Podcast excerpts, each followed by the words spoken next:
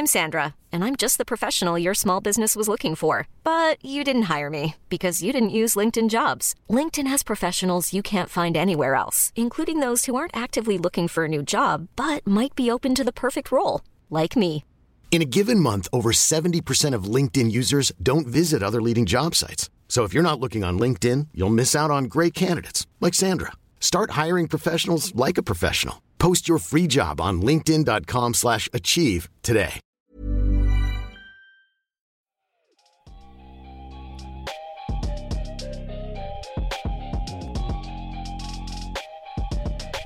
Salut à tous, c'est Ben, vous écoutez l'épisode 157 du podcast Dunk Hebdo. Au programme, une preview un peu spéciale de ces playoffs. Pour parler de ces phases finales, j'ai avec moi Tom et Pierre. Ça va les gars? Ça va, salut tout le monde.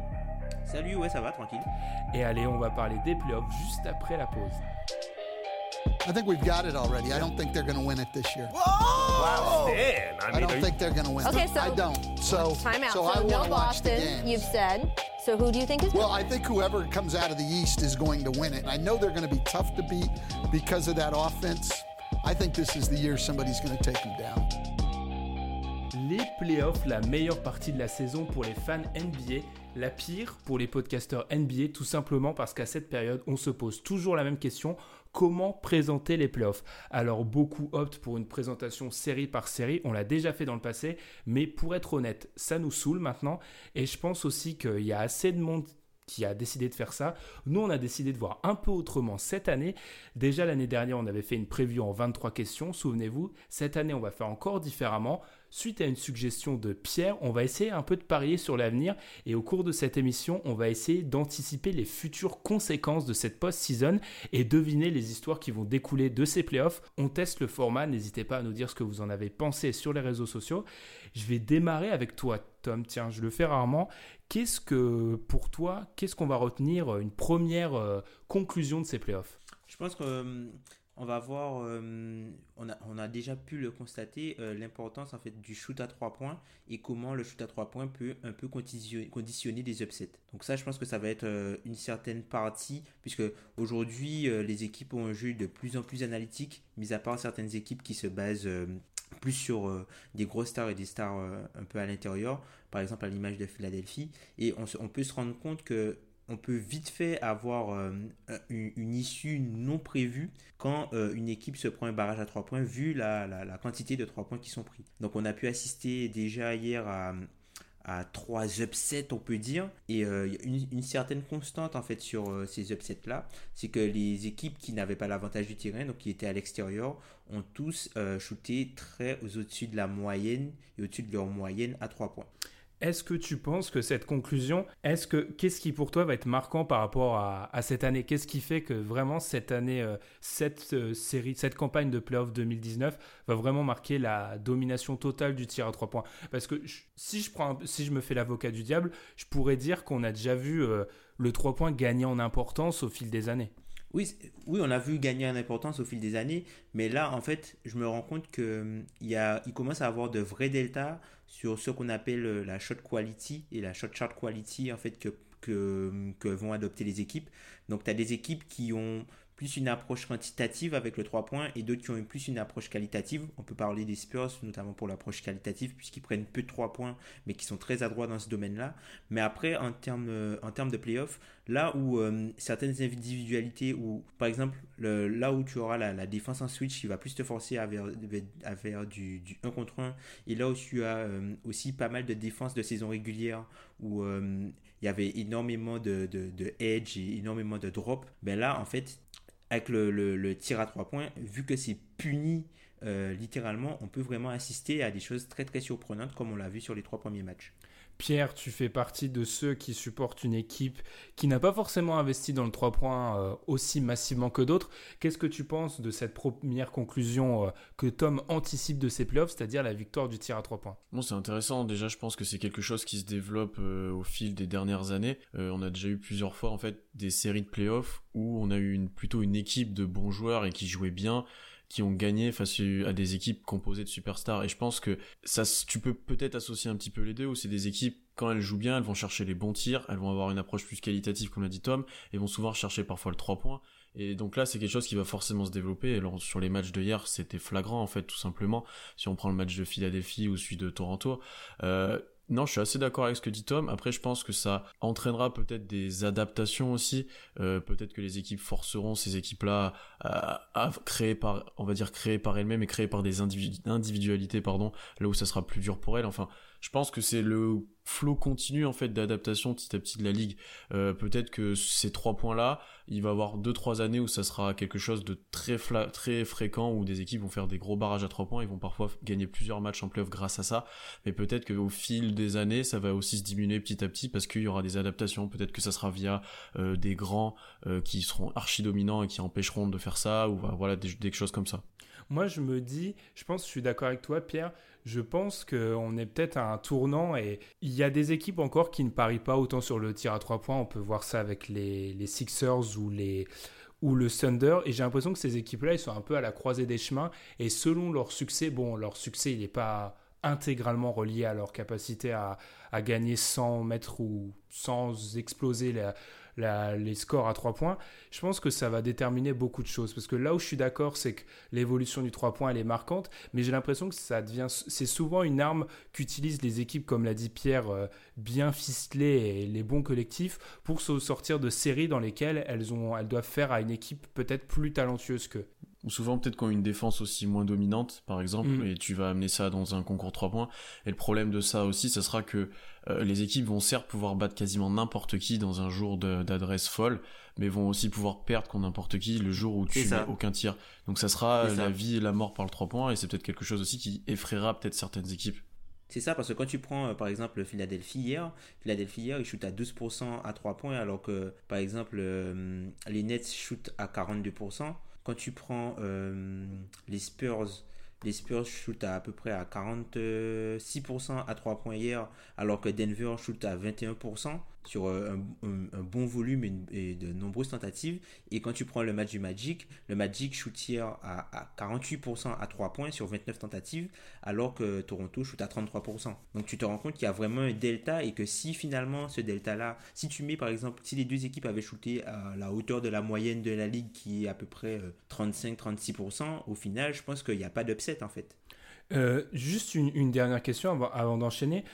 Tom, du coup, pour toi, est-ce qu'on peut arriver à un moment, parce que je, fais référence, je vais faire référence à un papier de Tom Abustro, le journaliste américain dont on parle ici assez, NBC Sport. assez souvent, et qui avait fait un papier suite à une déclaration de Popovic qui expliquait Popovic que maintenant les équipes regardaient juste euh, en gros la colonne euh, de la ligne à trois points et pour déterminer qui gagnait, en fait, il lui avait montré que lui, la ligne à trois points, la statistique du pourcentage à trois points et le nombre de trois points tentés n'était pas celle qui déterminait un match. Est-ce que pour toi, on pourrait bientôt arriver à un moment où ça devient le facteur déterminant pour déterminer qui gagne un match, surtout dans, euh, un contexte de playoff Je pense que non. Je pense que ce, qui va déterminer euh, le succès, c'est euh, plutôt le nombre de shoots, pris, par exemple, près, près du cercle, dans la restricted area, et la proportion de shoots rentrés à mi-distance. Puisque désormais, les défenses plus une approche analytique, notamment avec euh, le drop et le edge, où elles laissent énormément de place pour le, le, mid-range. Et euh, en fait, les, certains joueurs, ben, ils vont aller prendre le shoot le plus ouvert et pas forcément le shoot le plus rentable. C'est-à-dire qu'ils vont prendre le shoot qu'ils ont plus de chances de mettre plutôt que prendre le shoot qui va rapporter plus. Et je me dis que les équipes, en fait, là où elles vont, elles doivent regarder, c'est plutôt au niveau du coup du mid-range plus tu vas prendre des, des mid-rangers, plus je pense que tu auras des, difficultés si tu n'es pas adroit en fait. Moins tu auras de l'adresse à mi-distance et moins aussi tu auras euh, des chances de gagner le match. Ok, je vais te laisser Pierre euh, enchaîner avec euh, ce qui sera pour toi une autre conclusion de, ces playoffs. Moi, ça va pas être du tout la même. Enfin, c'est pas la même chose que Tom parce qu'on va parler plus d'une équipe. Et la première que j'avais, c'était sur les Warriors. Déjà, j'imagine leurs playoffs comme pas les plus faciles pour eux. On avait eu des fois des années où c'était assez facile, il y a eu très peu de séries accrochées, ou des fois une seule. Euh, là, je pense qu'ils vont être accrochés pas mal de fois, peut-être notamment en finale de conférence ou par les Rockets au deuxième tour par exemple, mais qu'ils seront champions NBA. Et une chose que j'avais notée même avant le match d'hier, c'est que c'était un petit peu la fin de la malédiction de Stephen Curry, qui gagnera enfin un MVP des finales, qui fera enfin des très très bons playoffs. Euh, qui montrera là où il est. Et par contre, le point le plus important de ma de ma storyline, euh, c'est que c'était la fin de la deuxième ère des Warriors. On va dire que la première c'était avant KD, la deuxième avec KD, et là je pense que ça va être la fin de cette deuxième ère parce que je pense que le noyau va un petit peu éclater. Euh, il y a plusieurs joueurs susceptibles de partir, euh, Cousins, Kevin Durant et Thompson éventuellement. Peut-être que certains joueurs pourront être tradés pour euh, peut-être rajeunir un petit peu l'effectif, apporter un peu de sang neuf. Mais en tout cas, pour moi, ça sera peut-être la fin du, des Warriors comme on les connaît maintenant depuis ben, 3-4 ans avec Durant et encore avant. Donc peut-être que l'année prochaine, on aura des Warriors un petit peu différents, certes autour de Stephen Curry, qui seront potentiellement et comme toujours euh, candidats très forts au titre, et mais qui seront peut-être un peu différents et qui seront un peu plus proches de la concurrence. Euh, je vois aussi des concurrents, notamment à l'Est, progresser année après année, et peut-être que les playoffs qui arrivent ou les les années qui arrivent seront plus difficiles pour les Warriors et en tout cas largement différentes dans leur configuration. Alors, beaucoup de choses Mm. Beaucoup, t'as dit beaucoup de choses. Euh, je vais me permettre de réagir directement parce que j'avais aussi les Warriors parmi mes histoires. C'est c'est pas très original, on le sait. Alors déjà, je suis pas super d'accord. On va en discuter sur le fait que ça sera pour eux une campagne difficile parce que j'ai la sensation qu'ils vont tenter de mettre un point d'honneur à que ça- l'espèce de Le statement de- pour la dernière. Ouais, Mm. exactement, parce que je pense, et c'est pour ça, je pense que pour eux, il y a cette, cons- il y a cette, euh, ils ont conscience que c'est peut-être et sûrement la dernière euh, avec cette configuration actuelle, comme tu en as parlé, Pierre. Donc je pense, et là je te rejoins, que c'est la dernière pour eux, mais j'ai pas les mêmes, du coup, pour moi, j'ai pas la même conclusion. C'est que pour moi, ils vont faire une super campagne de playoff. Hmm. Tom, t'en penses quoi? Euh, par rapport à ce que tu viens de dire, par rapport à l'éclatement du groupe, j'y crois pas forcément, mis à part peut-être Kevin Durant et Demarcus Cousins, puisque Demarcus Cousins, ça, il va être difficile à signer, notamment pour euh, des, des, des soucis contractuels, vu qu'il a été signé avec euh, une partie de la taxpayer mid-level et que du coup, ils peuvent pas excéder euh, 120 125% de cette offre-là pour lui proposer plus d'argent l'an prochain. Donc je pense que ça va être plutôt financier de ce côté-là. Et Kevin Durant, ce sera peut-être pour autre chose. Mais je pense que le reste du noyau va rester tout simplement parce que l'équipe va entamer sa première saison dans la, dans la nouvelle salle. Euh, et je pense qu'en fait, c'est. Je pense qu'ils ont. Il y a les, les, les joueurs historiques, on va dire, tu vois, les, les Godala, peut-être les Clay Thompson, voire même euh, Draymond Green, quoi. Je pense que ces joueurs-là, euh, le, le front office aura à cœur de les avoir pour rentrer dans la nouvelle salle. Donc, Mm. le- je serais très surpris, en fait, que l'un de ces quatre joueurs ne soit plus là. Ne, soit plus, ne sera plus là. Après, concernant les playoffs et concernant euh, ce que tu as dit, moi je serais plus d'accord avec Ben sur la partie statement. Euh, je suis aussi d'accord avec Pierre sur le fait que je pense que l'adversaire qu'ils auront en finale cette année sera plus fort que les Cavs de l'année dernière. Pas forcément plus fort que les Rockets, mais plus fort que les Cavs de l'année dernière en tout cas. Et euh, globalement, je pense qu'ils vont, ils vont marcher sur les playoffs et, tout, et qu'ils vont bénéficier en fait du fait que à l'Est, en finale de conférence, vu ce qui va se passer probablement en demi et en finale, que l'adversaire qu'il qu'il aura sera peut-être trop fatigué pour euh, pouvoir euh, tenir euh, la puissance de feu des Warriors. Hmm. Moi j'entends moi j'entends complètement le, le statement en playoffs, je le comprends aussi totalement, mais je l'ai pris aussi à l'inverse, euh, en fait où j'ai trouvé les Warriors cette saison tranquilles. Enfin ils, ils, Ouais, ils ont costé. Ouais, voilà, ils ont, c'était, je suis moins convaincu par ce qu'ils ont proposé cette année qu'à d'autres années, euh, mais ils ont tellement de marge et tellement, ouais, ils sont tellement un peu faciles, euh, qu'ils peuvent pas le prendre à la légère, mais ils savent quasiment qu'ils peuvent aller très loin s'ils jouent un minimum correctement, en fait. Donc, qu'est-ce qu'ils ont encore cette, euh, cette, cette énergie et cette faculté mentale, on va dire, cette même énergie mentale pour faire euh, la saison, les playoff statement, ça ferait, au moins, ça ferait le sommet de cette équipe, ça serait très bien mais euh, je suis pas sûr. Je prends, j'attends de voir aussi, mais euh, j'entends complètement ce que vous dites et ça peut être aussi une très bonne façon de le voir. Parce que le truc, tu vois, avec les Warriors, c'est que voilà, ils ont des joueurs de playoff. hein. Mm. C'est pas c'est pas Toronto d'il y a quelques temps, tu vois. C'est ils ont des joueurs de playoff, euh, les Warriors. C'est des mecs, euh, voilà, tu sais que sur une saison régulière, ok, euh, ils vont pas forcément être tout le temps à 100%. Par contre, en playoff, c'est pas la même. Et je trouve même, tu vois, le, le côté, le- l'histoire que Steph Curry euh, choke en playoff, tout ça. Certes, il a beaucoup moins de su- il a un petit peu moins de succès que ce qu'il a en saison régulière, puisqu'en saison régulière, c'est juste une machine. Mais c'est un, c'est un bon joueur de playoff, hein, Stephen Curry. hein. C'est pas un choker. Pas, pas comme d'autres. Je pense qu'en fait, on est, on est plutôt d'accord sur tout. C'est qu'en fait, ce n'est pas la fin des Warriors, mais c'est la fin d'une ère des Warriors. Parce que quand même, même si euh, enfin, ils vont perdre Kevin Durant, ils resteront très solides pour l'ouverture de leur, de leur salle, mais ça restera la fin d'une ère importante pour eux.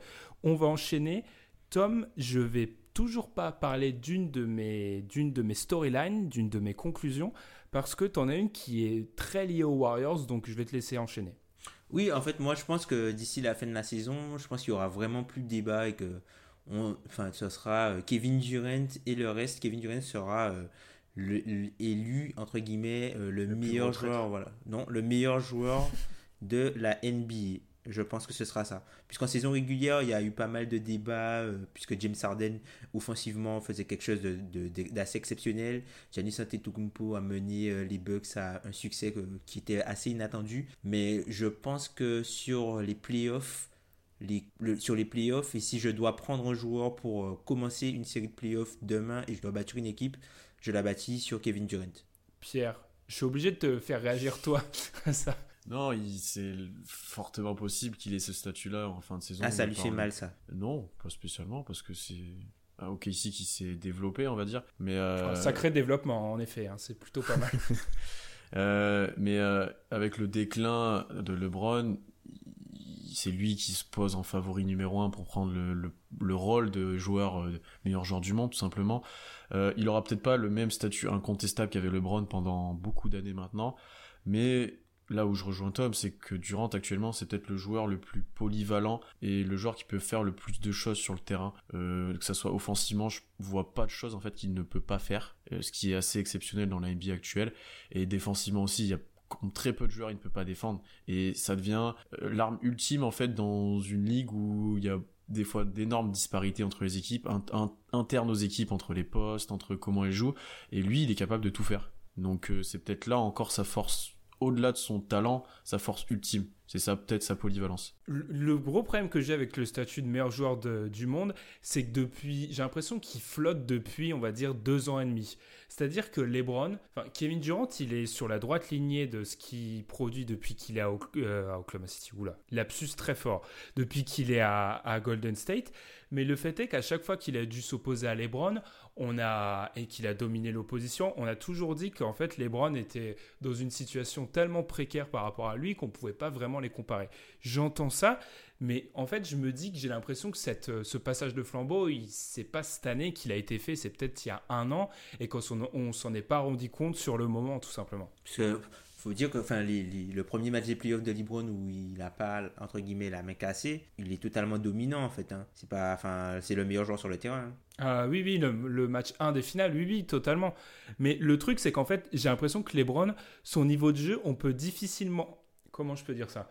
C'est pas qu'on peut pas le juger depuis trois ans, mais euh, il est tellement. D'un côté, il y a un moment où il joue face à l'Est et il est face à des équipes qui dominent totalement, et de l'autre, il est face à la machine de guerre Warriors, et il y a un moment où en fait, il n'y a plus trop de moments où on peut vraiment le juger, surtout qu'il il prenait cette saison régulière pour de la, euh, à, la légère quoi. Je sais pas si c'est très compréhensible ce que je suis en train bah, de dire. Les, situations sont tellement différentes pour les deux joueurs. Exactement. Où, Durant est dans un collectif parfait dans, et dans un collectif monstre et où, où LeBron était un peu tout seul, c'est ce qu'on avait l'habitude de dire avec Kyrie sur certaines saisons. Euh, ouais, je, là je te rejoins. C'est dur de comparer du coup des joueurs comme ça parce qu'ils n'ont pas non plus le même rôle. Là où LeBron devait presque tout faire, Durant était l'arme ultime en fait. Donc ouais, là je suis d'accord avec toi, c'était difficile de les juger euh, vu leur euh, situation respective. Mais du coup là, on sent quand même qu'il y a un passage peut-être de flambeau fort cette année parce que LeBron n'est pas en playoff. Tu vois, moi c'est quelque chose qui dit, bah voilà, là il a peut-être laissé un peu de côté le rôle de meilleur joueur du monde et c'est peut-être plus le sien. Enfin c'est plus, c'est plus lui tout simplement. Mmh. Ouais, je, je vois. Rien à rajouter, Tom, là-dessus? Non, non, pas du tout. Eh ben, je vais donner ma première storyline, ma première conclusion. Et j'ai écrit, euh, et ben pour moi, ça va être la fin du trio. Alors, j'ai appelé ça un trio parce que vous allez comprendre pourquoi, du trio McCollum, Lillard et Terry Stotts. Alors, euh, comme vous, vous, avez pu l'entendre dans le Russ Roll, que je vous invite à aller écouter si vous ne l'avez pas encore écouté, je vois bien Portland sortir au premier tour contre Oklahoma City. Et si euh, Portland tombe une nouvelle fois, on serait sur la troisième année de suite avec une défaite au premier tour. Je pense que là, ça sonnerait le glas de, ce trio parce que j'ai voulu appeler ça un trio. Je ne sais pas lequel des trois va partir, mais je pense que ça sonnerait la fin pour eux. Surtout qu'on est face à une équipe qui a 126 millions dans le cap la saison prochaine, qui sortirait donc, je l'ai dit, trois éliminations consécutives. McCollum et Lillard pour tous les deux, leur contrat se termine en 2021 et on sait que ça peut être un risque d'attendre encore un an et de vouloir peut-être les trader un an avant leur fin de contrat parce que ben, tout simplement leur valeur elle va dépérir. Donc j'ai la sensation que hum, c'est ouais, si, si jamais il y a élimination et c'est ce que j'anticipe, ça peut être la fin pour eux.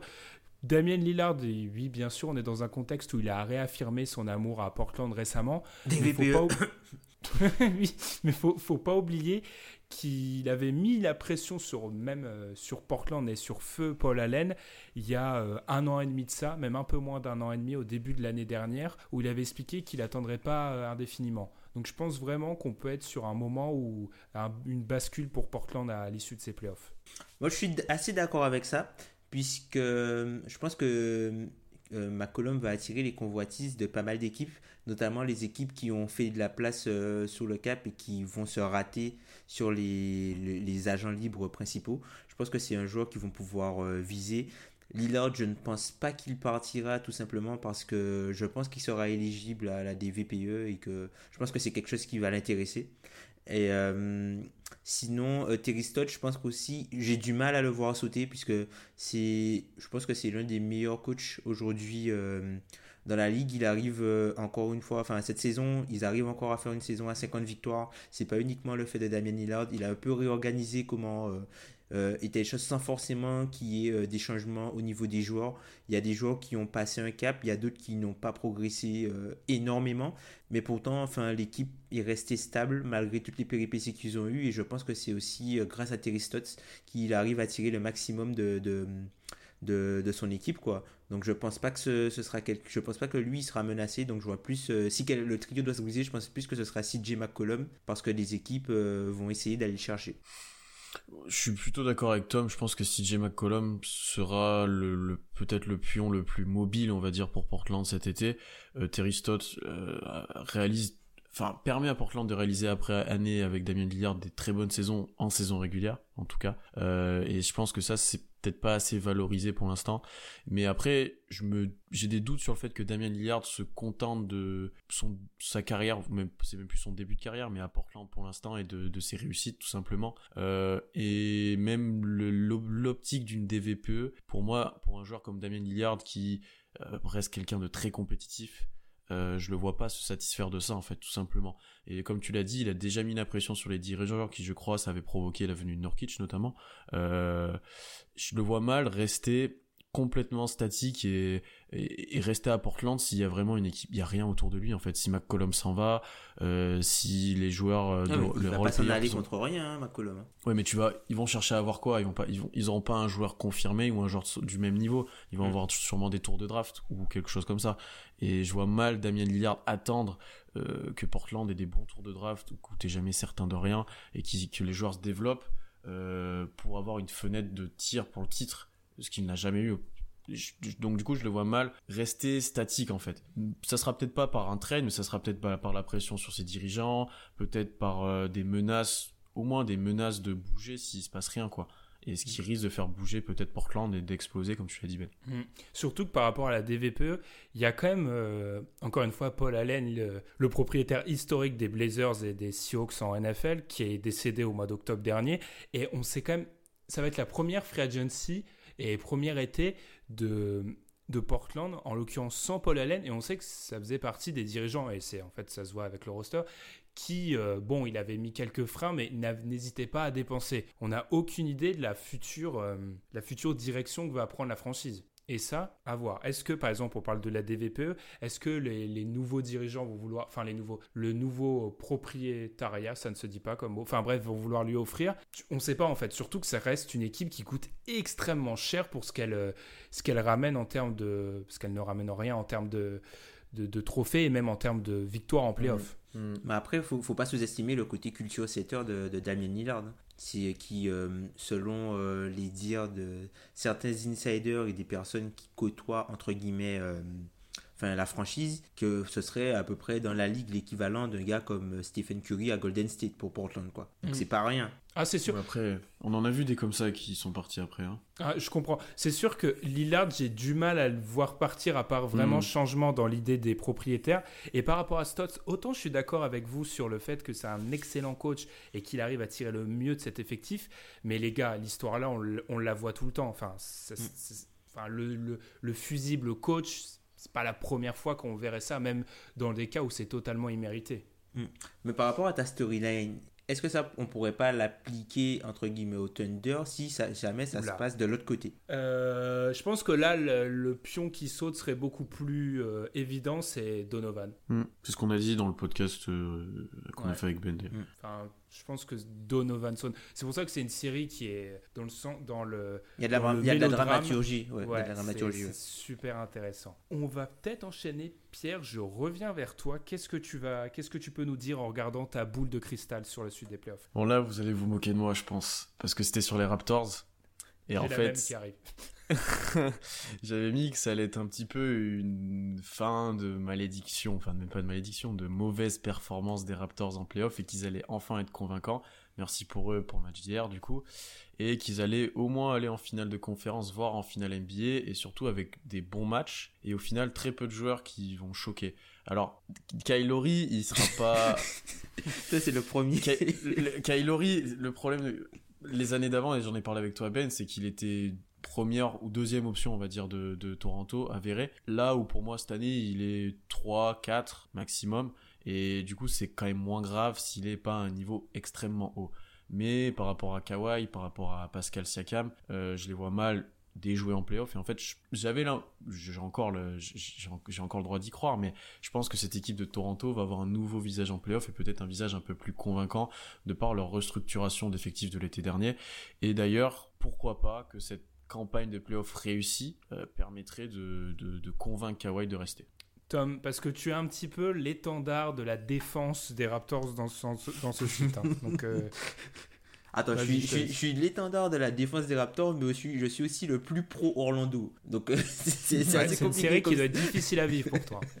Non, mais, non, mais moi, je pense que je suis assez euh, d'accord avec toi. Moi, limite, euh, enfin, à l'Est, pour moi, euh, les Raptors, sur, sur- pour moi, hein, ce seraient mes favoris pour aller euh, en finale NBA, même devant les Bucks. Pour moi. Pour moi, ce sont mes favoris pour sortir de l'Est. C'est une équipe qui est euh, très complète. Euh, là aussi, c'est peut-être mon péché mignon, mais euh, je mourrais certainement avec Playoff Kawhi. Mais euh, enfin, après, euh, ce qui est arrivé hier, enfin, c'est vrai que c'est assez bizarre. C'est assez surprenant, mais je pense pas que c'est quelque chose qui peut se répéter sur la longueur d'une série. Donc du coup, moi je suis assez confiant pour euh, la suite, euh, la suite de la série pour eux, et je pense que qu'ils sortiront vainqueurs de, de la série contre Orlando. Mais après c'est après c'est c'est- c'est culturel quoi. Le, le- la première défaite euh, à la maison de Toronto, Mhm. c'est euh, voilà quoi. C'est c'est comme un dunk de LeBron.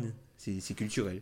Ouais, moi c'est justement là vous avez. Enfin, moi je, je, moi la série Tom, la série Raptors Magic, je la vis très mal personnellement, mais je pense que c'est pour, pour, pour d'autres raisons. Euh, J'avoue que moi c'est bête, hein, mais c'est tout simplement, tu vois, tu parles d'aspect culturel. J'ai beaucoup hésité avant le début des playoffs. Je me dis quand même la structure a changé. Il y a eu l'explosion de Pascal Siakam. On salue le gang, Pascal au gang. Il y a eu le coach aussi. de coach, Kawhi. Je me suis dit, ça fait quand même beaucoup d'éléments. Pourquoi les, les retenir à des trucs auxquels ils sont plus trop liés quoi, les, Ouais. les- C'est plus la même équipe du tout. Ce sont plus les mêmes plus joueurs. la même quoi. Et puis, Il ils ont perdu un match à domicile contre Orlando chez eux. Et là, je me suis dit, bah voilà, C'est la même. c'est la même. c'est la même.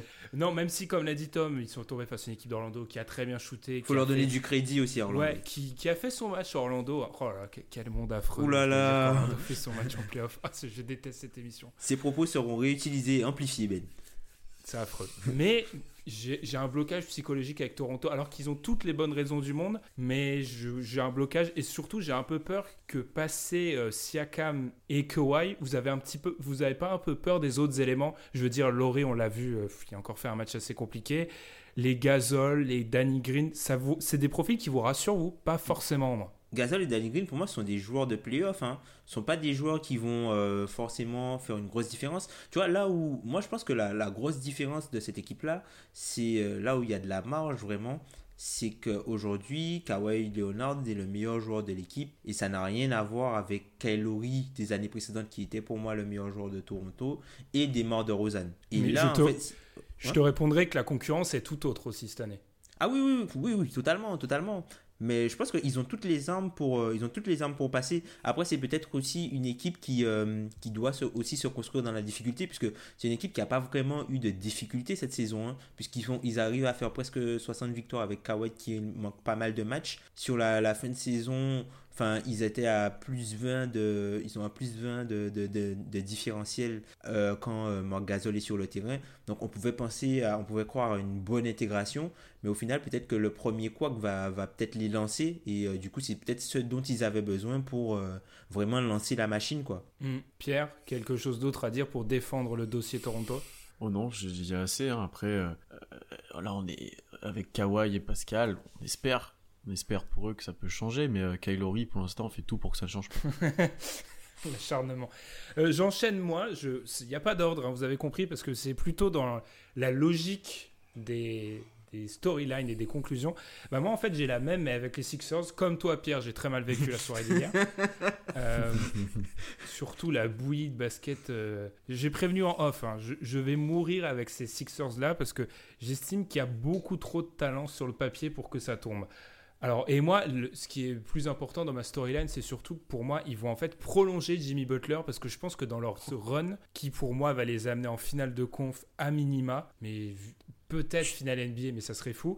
Ils vont, Jimmy Butler va souvent, et ça a été un peu le cas hier, même si c'est une défaite, va souvent les porter sur certaines séquences, ce qui va les amener à les le prolonger lui, ce qui est quelque chose qui à l'heure actuelle reste encore euh, très incertain. Donc c'est pour ça, pour moi, je pense qu'une des conclusions de ces playoffs, ça va être une bonne campagne, une très solide campagne des Sixers qui va amener une prolongation de Jimmy Butler qui sera peut-être regrettée dans un à plus long terme. J'ai presque l'inverse, moi. Donc je me permets de commencer, mais j'ai presque la storyline inverse. En fait, pour moi, euh, cette année et ces, playoffs vont être l'explosion annoncée des Clippers. Euh, des Clippers, des Sixers, pardon. Euh, Jimmy Butler, même s'il fera des bons playoffs, ça je peux le concevoir et je suis peut-être d'accord avec toi. Euh, il va, par son comportement, provoquer euh, certaines discordes euh, aux Sixers, je pense. Et je vois très bien Joel Embiid faire des déclarations un peu houleuses dans la presse par rapport à Jimmy Butler et qu'en fait toute l'équipe se délète, se, dissout un peu autour de ça avec un premier tour qui sera peut-être plus difficile qu'on pouvait le penser face aux Nets. Et au final, à la fin de cette campagne de playoff, Jimmy Butler sera ben, plus dans l'effectif et les dirigeants ont plutôt s'orienter sur le trio avec Harris. Tu vois, donc j'ai l'inverse de toi et que bah, Butler s'en ira, Reddick s'en ira et que tu auras une petite restructuration et que ça sera presque même un coup d'arrêt en fait dans leur ascension depuis ben, le process tout simplement. Donc tu vois, je l'ai vu à l'inverse de toi. Tom, tu vas servir d'arbitre?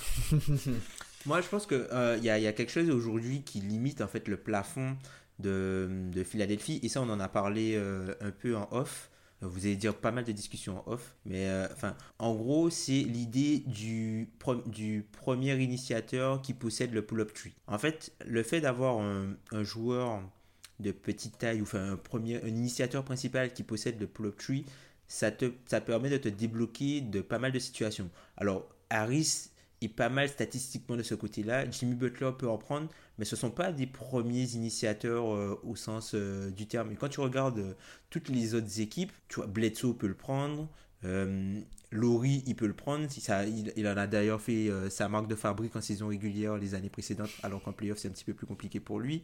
Euh, tu regardes même euh, au niveau de Boston, bon, t'es- enfin, je sais pas si j'ai déjà mentionné, mais par exemple, tu as, Kyrie, tu avais Oladipo. Quand tu regardes à l'ouest, tu as James Harden, tu as Stephen Curry, tu as, voilà, t'as, t'as les Jamal Murray, tout ça. Les, tu vois, toutes ces équipes-là, elles ont des joueurs, des premiers initiateurs d'attaque qui sont capables de prendre des pull-up trees. Et en fait, moi, ce qui m'a choqué, et notamment qui m'a aussi euh, effrayé par rapport au match d'hier, quand, quand euh, les paniers à trois points et euh, les Sixers avaient du mal à scorer un panier, c'est qu'en fait, ce qui se passe, c'est que Ben Simon, il arrive, il prend le rebond, il arrive en tête de raquette, et s'il trouve pas une passe tout de suite, l'attaque est bloquée. Et ça, tu, tu, dois pouvoir te débloquer de certaines situations, et il faut qu'ils aient un, un, petit, un joueur qui, puisque JJ Redick, il a ce, truc-là, mais JJ Redick, c'est pas un gars qui dribble sur le terrain, tu vois. C'est pas, euh, voilà, c'est un mec qui prend plus de, qui prend plus, qui passe plus son temps à courir et prendre des shoots à déséquilibre que faire des choses vraiment équilibrées, quoi.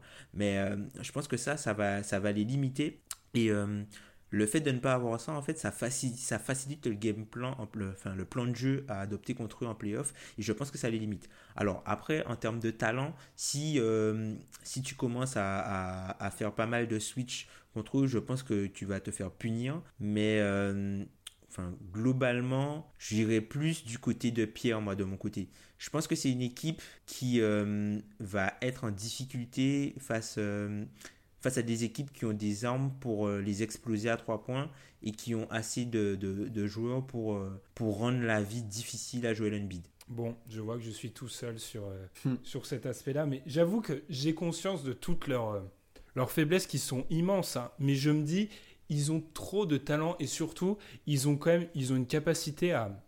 On va me dire que oui, ils ont cette faiblesse à trois points, mais j'ai l'impression qu'ils peuvent... ils ont beaucoup de cordes à leur arc le problème, c'est que pour l'instant, euh, de corde, alors c'est de flèche en fait, parce que la corde, ça n'a rien à voir. Oula, la fatigue parle là, c'est la fin de la saison. Ils ont beaucoup de flèches, bref, vous avez compris l'idée. Euh, après, pour moi, je, répète, je les vois bien. Euh, les Nets leur posent problème du, point de vue de leur. Euh, voilà, le fait que les Nets c'est une équipe euh, analytique qui shoot beaucoup à trois points, ça leur pose problème. Je pense néanmoins qu'ils vont réussir à les passer. Le fait est que vous avez compris que je ne suis pas le plus grand fan de Toronto, que je pense que sur un malentendu, ils vont également passer Toronto. Et là, face aux Bucks, c'est pour ça que j'hésite à aller voir plus loin que les finales de conf. Mais j'estime que déjà, si Philly arrive à faire une finale de conf, ça serait assez bon. Alors, mm, mm, bien. Bien sûr, ils ont ces, faiblesses-là, mais il y a trop de puissance de feu. Et tu parlais, Tom, des gens qui arrivent à réussir à, arrêter, euh, à arrêter Embiid. Je, je pense que je suis parmi ceux qui, qui croient le moins en gazole sur la longueur d'une série pour arrêter Embiid, en fait. Mhm. Sur, euh, la longueur et la fatigue qui va s'accumuler, j'ai du mal à y croire. Après, il faut qu'il soit à 100%, hein, puisque là, il vient de revenir. Enfin, il a des, ses problèmes de genoux, là, il vient de revenir. Il avait, il avait euh, pas mal de moments enfin, sans compétition. On l'a vu un peu rouillé. Et puis, euh, enfin, les, les, les, Nets ont carrément réussi leur, leur plan de jeu en, en, en, forçant un bid à prendre des shoots de loin, plutôt qu'à ce qu'il soit dans la raquette à faire tout le monde provoquer des fautes, quoi. Hmm. Mais non, mais après, toujours sur Philadelphie, il va, il va falloir que les, les quatre meilleurs joueurs de l'équipe soient bons et qu'il n'y ait personne de soporifique, comme on a pu le voir hier avec euh, notamment Ben Simmons et, euh, Tobias Harris qui était un petit peu à côté et qui manquait pour moi, à mon sens, d'agressivité euh, offensivement puisque derrière, si tu commences à faire jouer Mike Scott 32 minutes, puisque tu n'as personne pour, euh, pour mettre des points, ça, ça devient vite compliqué. Hein. Même Reddick qui a pris des fautes, tout ça, tu te rends compte qu'à partir du moment où tout se passe pas bien avec le 5 et qu'il faut faire appel à des joueurs du banc pour compléter, ou où il y a des, des, périodes où il faut trouver une solution, tu dois te reposer sur Boban et Mike Scott. C'est pas forcément euh, très encourageant. Quoi. Mike Scott qui joue 32 minutes dans un match de playoff, euh, ça n'a pas dû lui arriver souvent. Hein. Mmh, ouais, c'est surtout très ce serait compliqué pour, pour de gagner dans ces conditions. Mais je vais mourir sur le. De toute façon, c'est l'équipe habituelle que je surcote en playoff, Philadelphie. Tous les ans, il y en a une. Cette année, c'est Philly. On va peut-être enchaîner. Tom, est-ce que tu as quelque chose d'autre à nous dire euh, en Alors, regardant ta boule? Oui, vas-y, ta boule euh, de cristal. moi, je vais m'intéresser aussi euh, aux, premières, aux premières saisons en playoff des, des pivots offensifs qui, euh, génèrent l'attaque de leur équipe. Par exemple, la première saison en playoff de Nikola Jokic, la première euh, en playoff de Nick Vucevic et aussi la première en playoff euh, du dernier Cousins. Voilà la première saison, la première saison de playoff de Cousins pour voir en fait euh, déjà on a vu Cousins ça c'était pas forcément euh, idéal euh, sa, sa, première.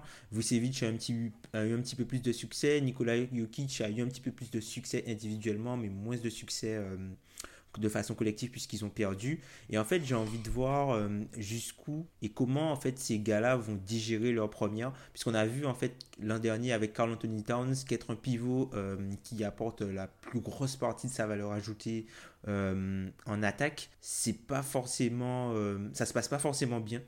Donc du coup, moi j'ai envie de voir en termes de maturité où est-ce qu'ils en sont et comment les équipes vont planifier pour se, enfin, se préparer à jouer contre eux. Donc moi, c'est quelque chose que je vais observer.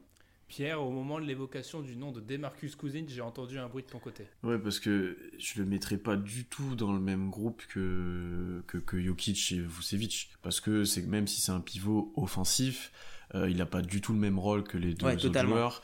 Euh, il est pas du tout dans le même contexte. Lui, c'est beaucoup, c'est quoi? C'est presque la cinquième option, quatrième option. Euh, là où les deux autres sont les options numéro 1 et Jokic est même le créateur euh, numéro 1 Ouais, euh, c'est pas du tout la même chose donc je l'aurais peut-être pas mis dans ce groupe là ouais même raison. si je comprends je comprends là où Tom veut en venir et après par rapport à Vucevic et Jokic si je dois commencer par Vucevic déjà Orlando est en playoff et c'est un petit miracle cette année je pense qu'ils vont en playoff sans pression et du coup je pense que ça il a, il joue pas de la même manière, il doit pas jouer de la même manière que Jokic, où là, Denver est top de, et euh, c'est tête de série numéro 2. T'as quand même de la pression quand tu joues l'équipe 7, les Spurs, où t'es quand même une équipe normalement supérieure à cette équipe, supérieure à cette équipe-là.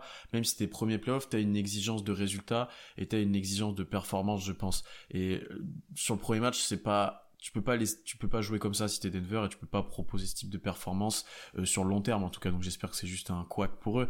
Mais ils ont beaucoup plus une exigence du résultat là où ben, Vucevic Orlando, c'est sans pression en fait. Donc Vucevic, je pense, va pas changer son jeu, va jouer sans pression, sans rien. Là où Jokic a, va peut-être devoir parfois prendre le jeu à son compte, forcer les choses et créer encore plus qu'il peut le faire en saison régulière, surtout si les shooters ne, met- ne mettent rien à côté en fait. Et je commence à avoir peut-être des doutes sur Denver, je sais qu'on en a parlé de toi et moi de Ben, mais c'est une première saison euh, en playoff pour eux, c'est une petite énigme de voir à, quel niveau ils seront en fait et comment ça va se passer parce que c'est quand même à l'ouest et il y a très peu d'équipes faibles, voire aucune. Hmm, J'avoue que moi, vous me connaissez, euh, le profil pivot offensif en playoff. Je pense que pour la plupart de ces pivots que tu as cités, Tom, ils ont l'avantage, sur le premier tour au moins, de ne pas tomber face à des équipes qui peuvent, je pense, les exposer de façon assez violente. Mhm. Surtout, pour, aussi, ouais. surtout Ouais. pour Jokic. Euh, qui, se- qui est celui avec euh, Cousins, enfin en l'occurrence je vois pas Vucevic passer le premier tour, donc c'est surtout avec Jokic qu'on verra euh, les limites, et je pense que Jokic a vraiment la chance par exemple de ne pas tomber face aux Rockets qui pourrait pu être à un moment difficile pour lui. Ah oui. Très difficile même d'ailleurs. ou, les, ou, les même, ou même les Blazers en l'occurrence. Après, pour ce qui est de voir ce que, ce, qui- ce que ça va donner pour eux, je suis plutôt pessimiste, surtout vi- via leur profil, là où j'étais, et pourtant qu'on sait que je commence à avoir un passif avec Towns, là où en fait, surtout avec quelqu'un comme Jokic, j'ai l'impression qu'on pourrait... Je caricature, hein, mais si on commence à limiter son impact offensif, il n'a pas non plus les armes défensives pour se se, se protéger. Là où Tanz les a pas non plus, mais on, on rêve toujours de cette idée que Tanz pourrait plus défendre lui. Mais j'avoue que je sais pas. C'est encore un truc. En fait, là où j'ai envie de te, piéger, Tom, c'est de te demander quelle sera la conclusion pour toi. Est-ce qu'on verra avec ces playoffs-là qu'on pourra construire autour d'un pivot offensif avoir de la réussite dans la NBA en 2019 Bah, le truc, c'est que la saison dernière, on a vu que même les hauts, les pivots défensifs, malgré tout leur rapport, ils, ils restaient pas forcément sur le terrain. On a vu Rudy Gobert se faire sortir du terrain euh, l'an dernier. On a vu aussi Clint Capella rester un petit peu, mais se faire sortir quand même du terrain euh, l'an dernier aussi. Et le seul gars qui a eu, entre guillemets, un peu de réussite et qui... euh, contre qui enfin l'adversaire ne pouvait rien faire et enfin pas forcément rien faire mais contre qui les techniques adverses n'avaient pas d'influence sur lui ça a été Al Ford en fait c'est le seul gars où voilà t'es pas obligé de le sortir du terrain puisqu'il représente un, moment euh, un- un- une faille que, ton équipe peut exploiter.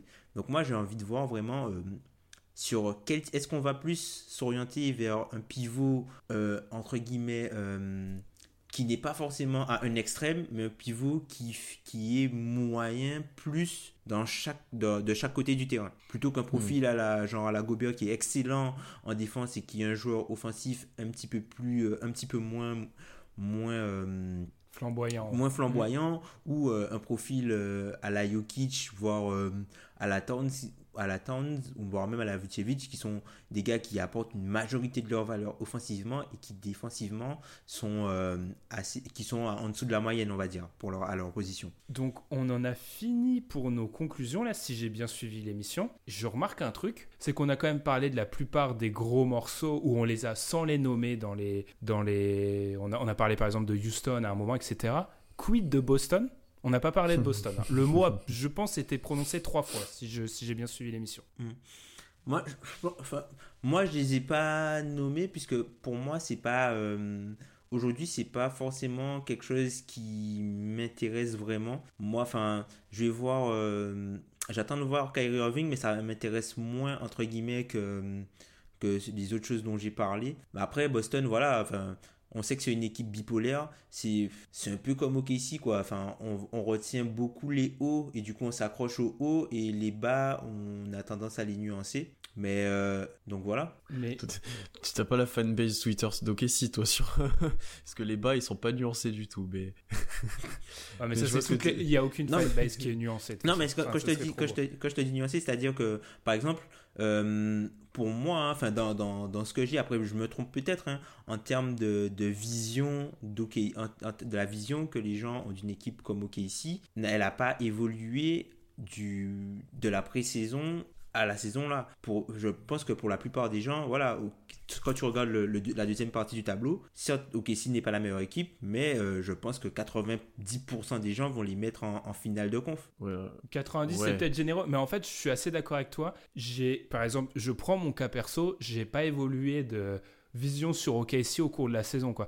En fait, mon analyse a peut-être évolué, mais le fait que ce soit une équipe de playoff et enfin ça a pas évolué non plus. Par contre, là où pour moi Boston ça a énormément évolué en fait. C'est pour ça que je suis Mm. assez surpris de les voir dans aucune de nos storylines. C'est parce que alors selon nous ils vont quoi? Ils vont se faire éliminer par euh, les Bucks ou limite euh, en finale de conf. Kyrie va partir et c'est tout. Enfin c'est écrit la suite de Boston. Il y a rien de choquant. Non, Moi, bah, moi, j'attends déjà de voir ce qui va se passer contre Indiana, hein, parce que Parce je que sais pas, pour je sais donner- pas comment est la, Ouais, je sais pas comment est la fanbase des Celtics par rapport à Indiana, mais je suis pas complètement serein sur leur euh, capacité à passer ce tour-là. hein. Enfin, ils ont les capacités, mais euh, ça, me- le le- l'upset me surprendrait pas tant que ça en fait. Mais euh, oui, moi je t'avoue, et là, euh, Lan va sûrement m'insulter, mais euh, là Boston, moi j'ai un peu abandonné le, le, le dossier en fait.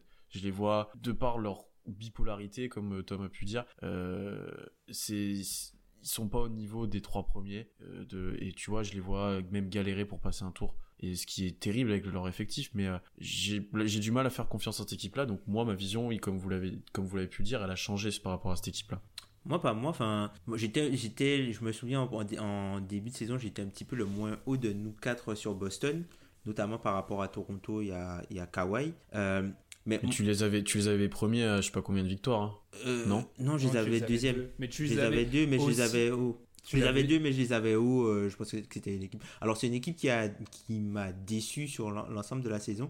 Mais je continue à croire. euh, Enfin, quand tu regardes bien, enfin, Kyrie Irving, quand tu regardes euh, les joueurs qui restent à l'Est, c'est le joueur qui a le plus prouvé aujourd'hui, qui est dans la conférence euh, en playoff euh, cette saison. C'est le joueur qui a le plus prouvé. Alors, oui.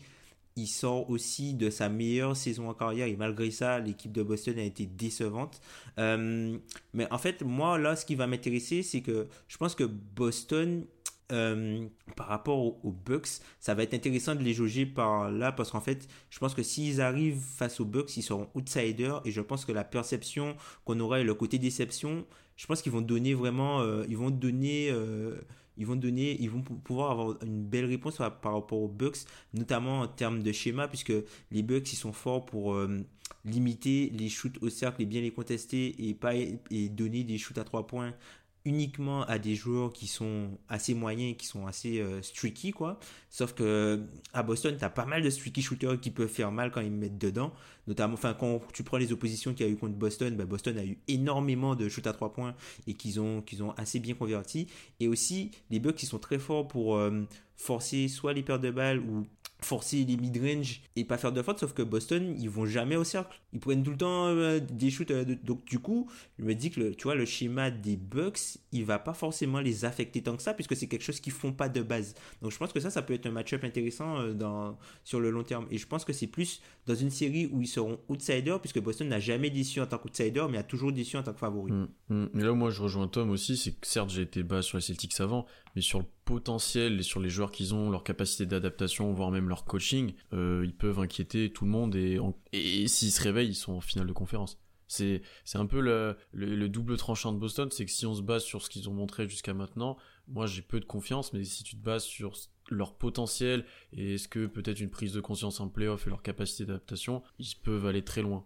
Ouais. Et puis ils ont pas Marcus Smart. Hein. Ça manque Oui, de piment déjà tout de quand, suite. quand, quand Marcus Smart sera revenu aussi, si s'il s'il revient à temps pour, pour s'il passe au deuxième tour par exemple, euh, c'est aussi autre chose quoi. Hum, Et là, c'est très improbable qu'ils reviennent. Et puis, moi, j'avoue, je sais qu'on en a déjà parlé dans l'émission, mais alors je sais que les énarques NBA vont détester ça parce que c'est quelque chose de pas quantifiable. Mais euh, l'attitude qui se dégage de cette équipe n'est pas aussi. euh, Je suis d'accord avec toi, Tom. Ils ont souvent. euh, Ils se sont souvent magnifiés quand ils ont été en position d'outsider, mais là, euh, j'ai l'impression qu'il y a quelque chose de cassé dans cette équipe. Et c'est vrai qu'ils ont quand même réussi à, ils ont accroché les Bucks, ils ont, ils ont fait des grosses perfs cette année. Mais je, je sais pas, j'arrive pas à me convaincre que cette équipe va réussir à faire quelque chose. Surtout qu'on parle des Bucks, ils les ont déjà affronté l'année dernière. Il faut pas oublier, le contexte était totalement différent, mais les Bucks avaient fait déjà une très belle série. Et c'était une équipe des Bucks qui était à, à milieu d'être ce qu'elle est actuellement.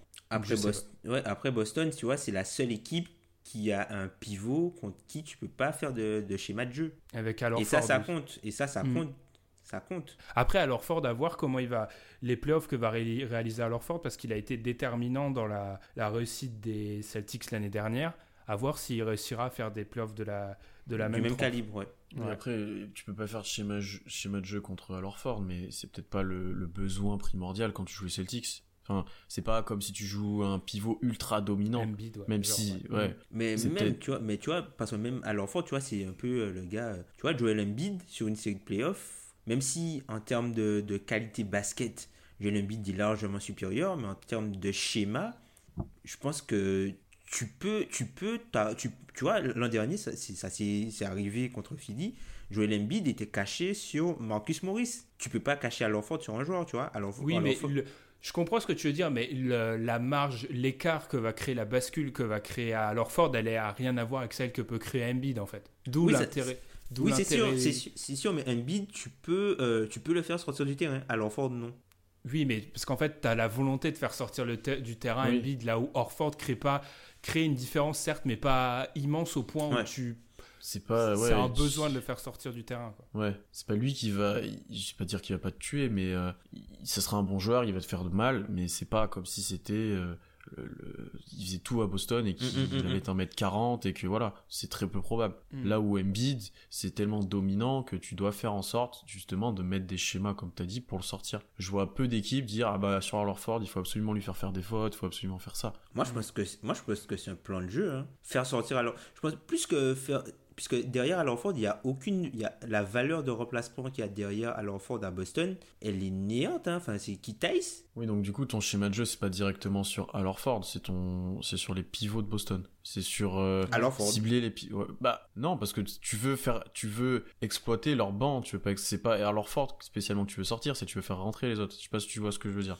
Moi, c'est plus faire sortir Orford, justement. Puisque Non, je Orford, pense- c'est le stabilisateur. Pour moi, Je- pense Orford, c'est le stabilisateur de, de, Orford de- de n'est la- pas de assez bon pour que tu game plan pour le faire sortir lui. Enfin, pour moi, hein, c'est pas parce que Tu, tu vas plutôt faire un truc pour Kyrie que pour Orford, déjà. Kyrie, tu peux rien faire de toute façon. Ça sert à rien.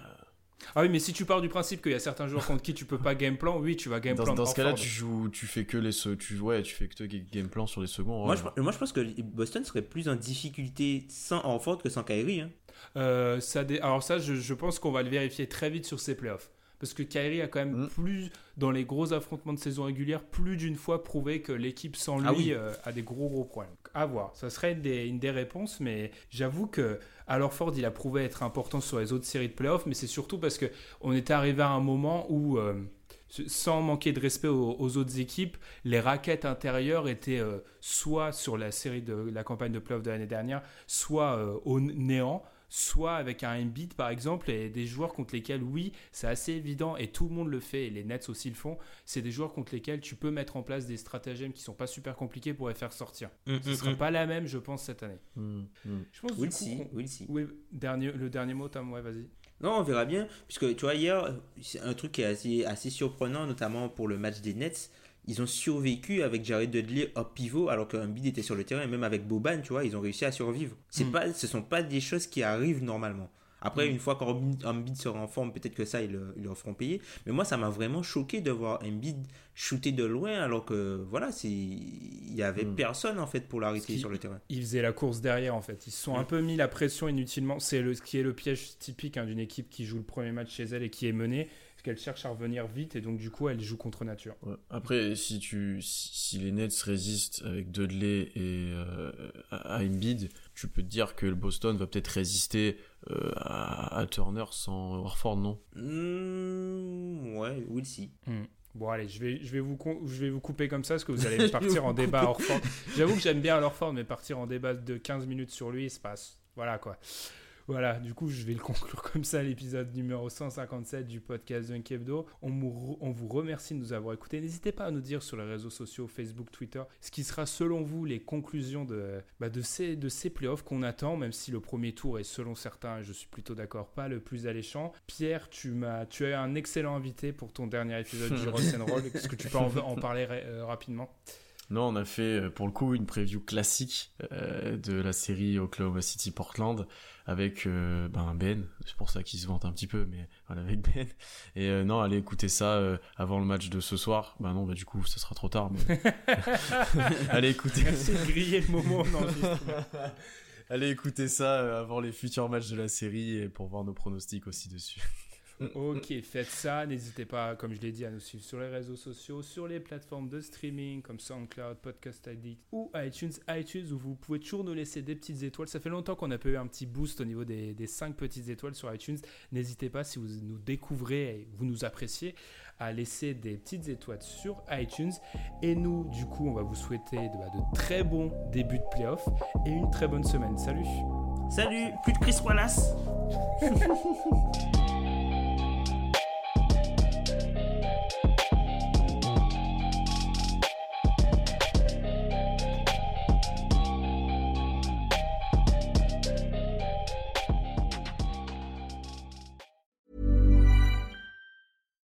When you make decisions for your company, you look for the no-brainers. And if you have a lot of mailing to do, stamps.com is the ultimate no-brainer. It streamlines your processes to make your business more efficient, which makes you less busy. Mail checks, invoices, legal documents, and everything you need to keep your business running with stamps.com. Seamlessly connect with every major marketplace and shopping cart Schedule package pickups and see your cheapest and fastest shipping options from different carriers with rates up to 89% off USPS and UPS rates. And with the stamps.com mobile app, you can take care of mailing and shipping wherever you are. Make the same no-brainer decision as over 1 million other businesses with stamps.com. Sign up with code program for a 4-week trial plus free postage and a free digital scale. No long-term commitments or contracts. That's stamps.com. Code program.